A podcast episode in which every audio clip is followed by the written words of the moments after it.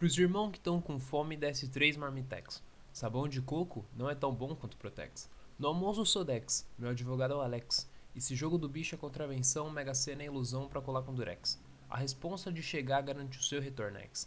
Dei por Anguix, a Connecticutex. Atrás de um Vernix pra mandar por Sedex, Zona Sul é o universo e os vagabundos é Belezex. Aqui eu não tô de Tricotex, e eu também não tô com meia de Lanzex. E Zona Sul é o universo, filho, tá pagando de louco? Trecho de Grajaú X, do Criolo. Cria do Grajaú. Berço não só do criolo, mas também de relevantes artistas como a galera do A286, Raquel Virgínia e o próprio Zóio Gato, a vasta população do Grajaú, que inclusive está sempre nas posições mais altas das listas de distritos mais populosos da capital, demanda por representações culturais próprias.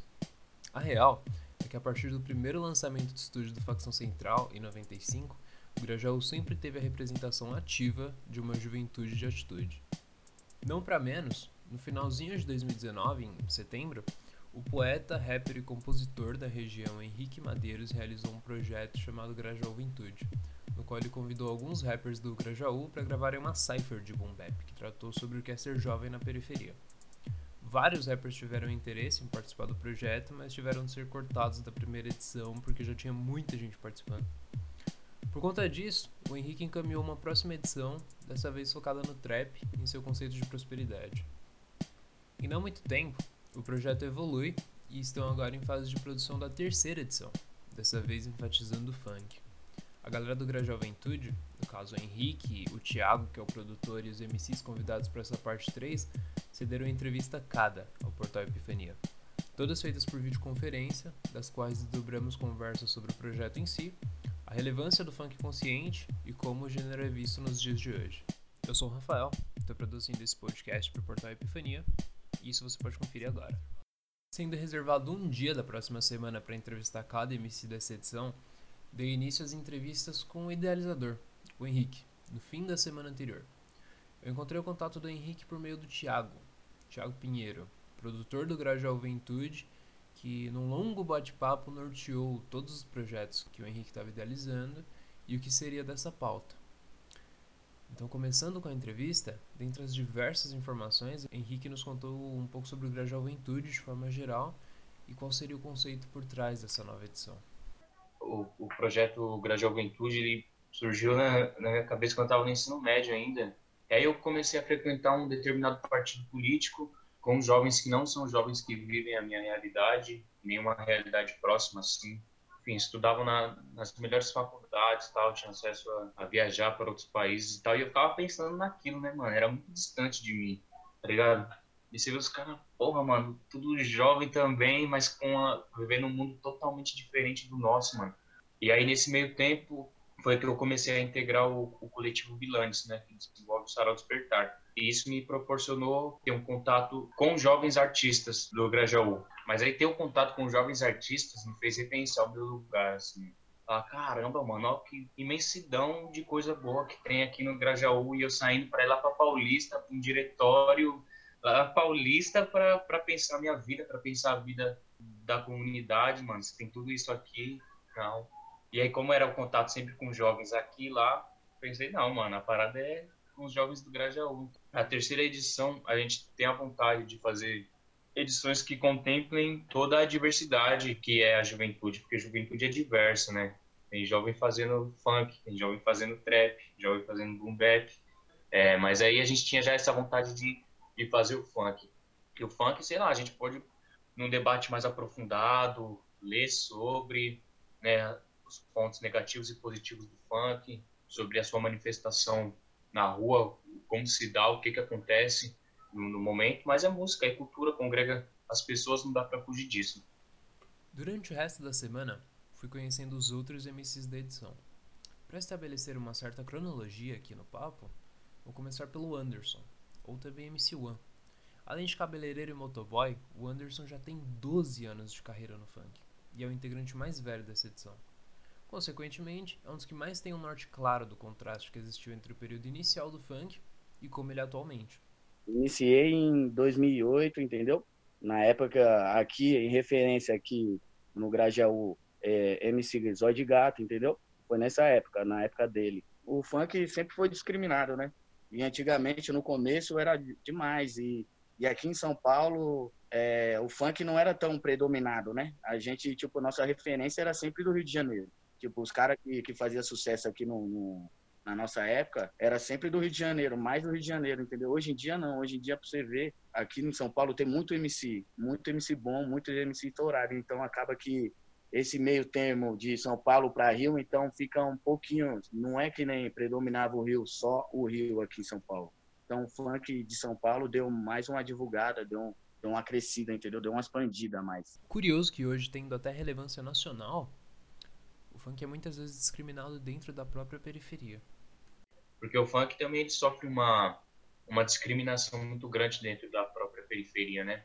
E é uma cultura que nasce no abandono, uma cultura feita pela galera que está no abandono, pela galera abandonada. Então acho que nada mais justo do que dar voz também, né?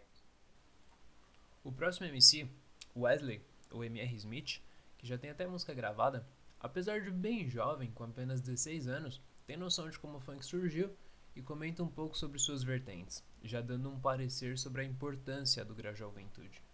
Então, acho que dá para mostrar outra cara do funk, outro jeito, porque realmente tem muito preconceito, porque o funk veio de um proibidão, né? Do Zé de Gato, MC Barriga, esses MCs passados.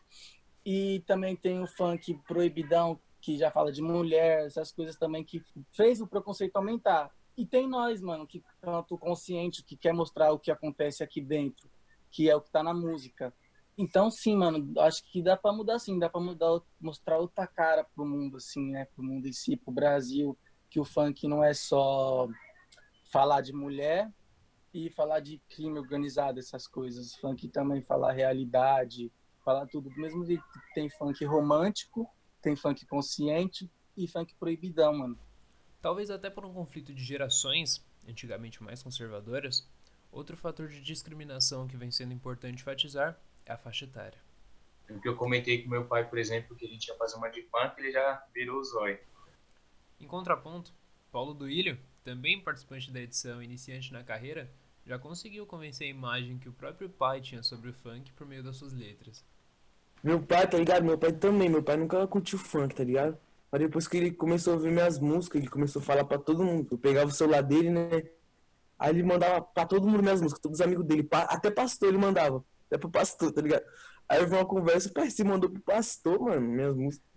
Eu falei, ah, mandei, mano, o que que tem? Aí, só que eu falei pra ele que não é música de palavrão, é música de dar conselho, de, de tirar o menor da droga, pá. E ele falou que gostou, tá ligado? Aí até hoje ele gosta das minhas músicas.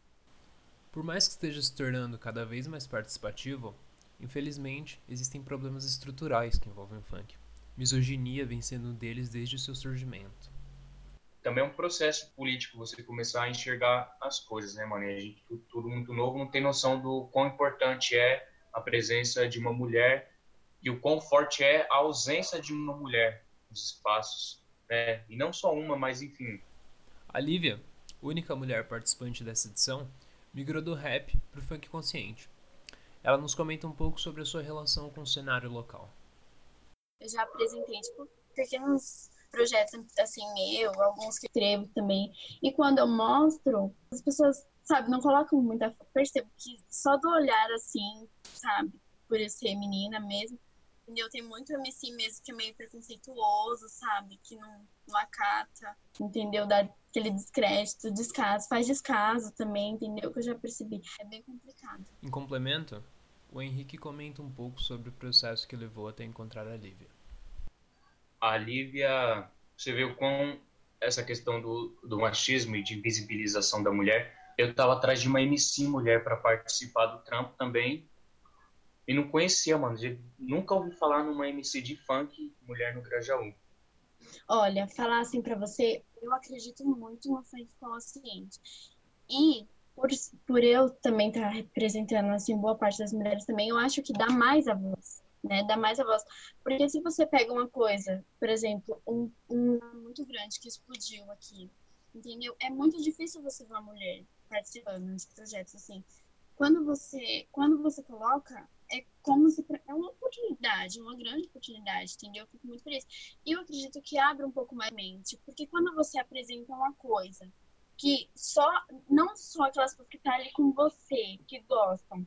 Por exemplo, estamos todos nós ali engajados e a gente está caminhando para o mesmo, sabe, o mesmo tema, colocando as mesmas pautas. Então, ali, o pessoal conseguir abrir, assim, a visão e conseguir enxergar o quê? Que, que tipo assim, todo mundo pode, entendeu?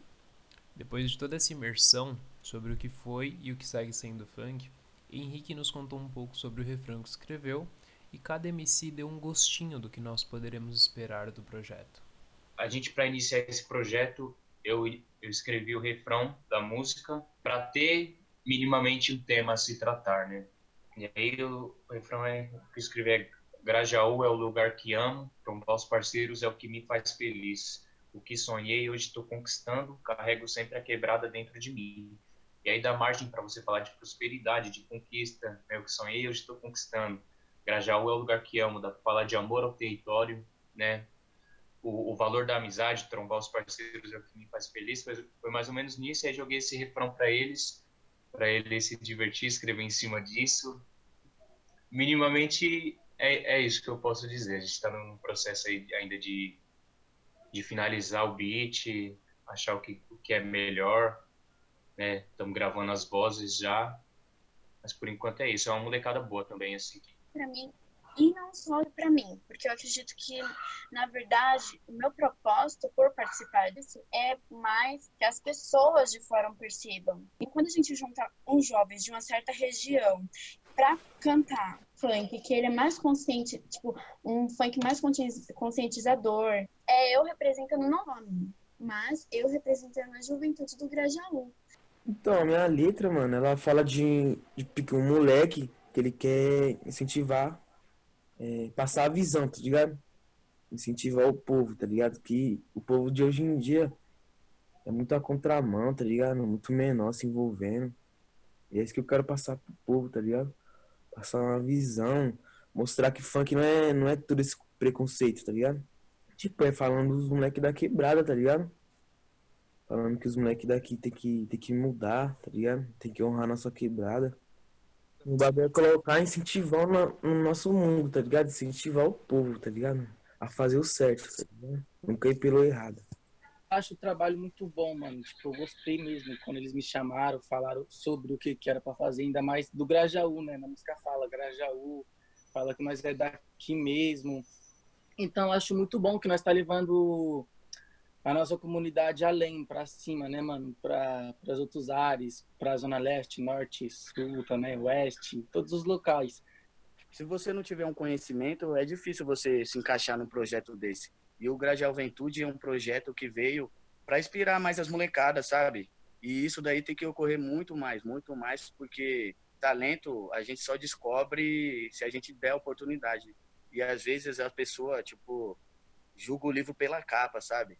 às vezes, às vezes antes de ouvir a, a nosa música, às vezes antes de nos conhecer, a pessoa já julga. Aí, tipo, tem gente que não gosta de funk e, tipo, não dá nem oportunidade de ouvir a, a nossa letra para ver se vale a pena, se não vale. Dá oportunidade para mim e para as molecadas e para quem tem o seu sonho, entendeu? É, então, tudo para mim serve de aprendizado. É, tem que ter planejamento. E o Grajaú Juventude está me mostrando isso, sabe? Está abrindo minha mente em, em, questão de letra, em questão de, de profissionalismo, em questão de, de tudo, de comportamento, em questão de, de atuar, em questão de tudo, entendeu? Então, isso, para mim, tudo é aprendizado.